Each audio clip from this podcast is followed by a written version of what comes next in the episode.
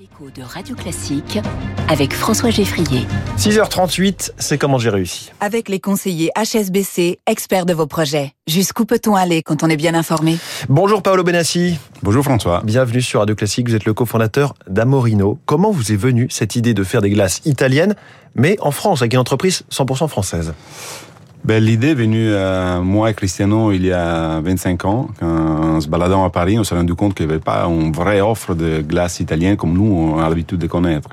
À l'époque, j'habitais, j'étais en Italie, Cristiano était déjà à Paris, donc effectivement, on a fait d'une passion un business. Donc on dit pourquoi pas monter un business de gelateria comme nous on les connaît en Italie, comme on a l'habitude de manger depuis quand on est gamin. Donc euh... parce que pour vous, c'est sans caricature un, un produit essentiel du quotidien. Ah oui, c'est on les a mangés des tonnes euh, depuis quand on est enfant. Dès qu'on avait un peu d'argent, la première idée c'était vraiment de d'acheter des glaces. Et voilà, on, a, on est arrivé en 2002 et on a lancé cette euh, activité. Parce qu'avant ça, vous travailliez, vous, dans le contrôle de gestion, vous avez démissionné et vous avez appris le métier de glacier. Tout à fait, c'était une vraie reconversion. Et effectivement, quand on se lance, j'avais déjà envie d'entreprendre. Cristiano était déjà dans, un autre business.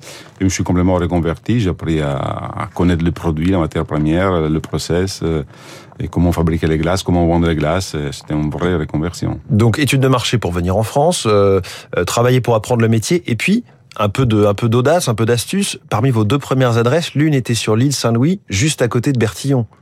Tout à fait. Bon, on s'est dit... Célèbre glacier français. Et surtout qu'on a racheté une boutique d'un glacier qui marche pas, qui marchait bien.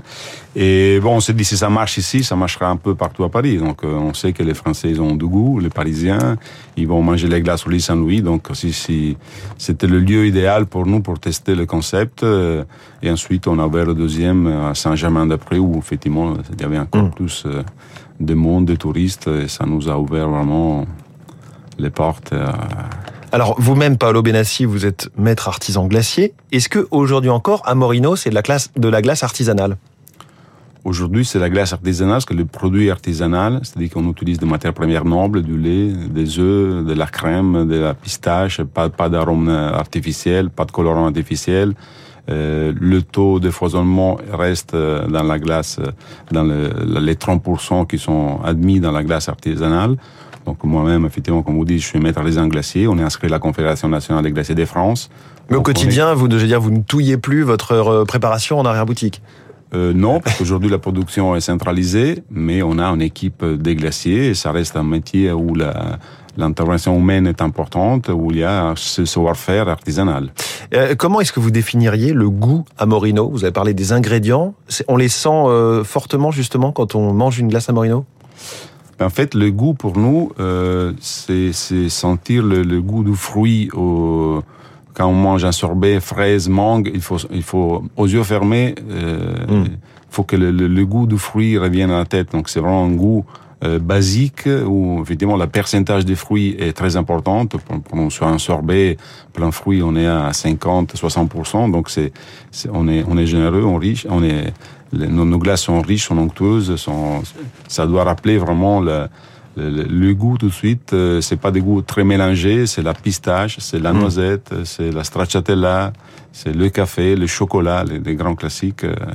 En même temps, vous ne vous perdez pas dans 100 ou 200 parfums différents Non, du tout. Ouais. Nous, on a à la carte euh, 28 parfums dont une qui est déjà pas mal. euh, qui est déjà pas mal, une vingtaine qui sont fixes, et après il y a des parfums de saison, parfums d'été, parfums de printemps, parfums d'automne, selon la saison. Précisément, je me demandais à quel point la glace est une activité saisonnière. Là, ça y est, les, les températures commencent à rafraîchir. Est-ce que vous voyez déjà vos ventes euh, tomber? Est-ce qu'en décembre, janvier, la moitié de vos, de vos boutiques sont fermées une partie du temps? Euh, non, nos boutiques, euh, à part les, les, les, peu de boutiques qui sont euh, éphémères, éphémères oui, ou oui. Euh, nos boutiques fonctionnent 12 mois sur 12. On a une activité hiver qui est assez importante aussi, toute la, la, la cafétéria, on fait des crêpes, des gaufres, des, et plein de produits annexes. On fait de l'épicerie italienne, comme les panettone, mmh. des chocolats. On a plein de choses à, à, faire découvrir. Cette année, on va se lancer dans des petits bouchées glacés, comme des gianduiotto glacés ou des petits truffes glacées. Mmh.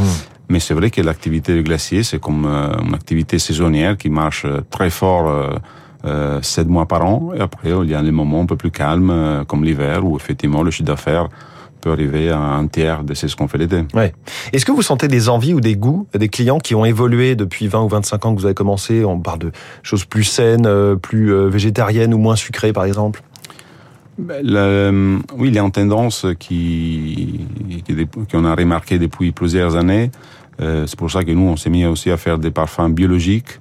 Euh, tout, on est certifié vegan pour tous les sorbets.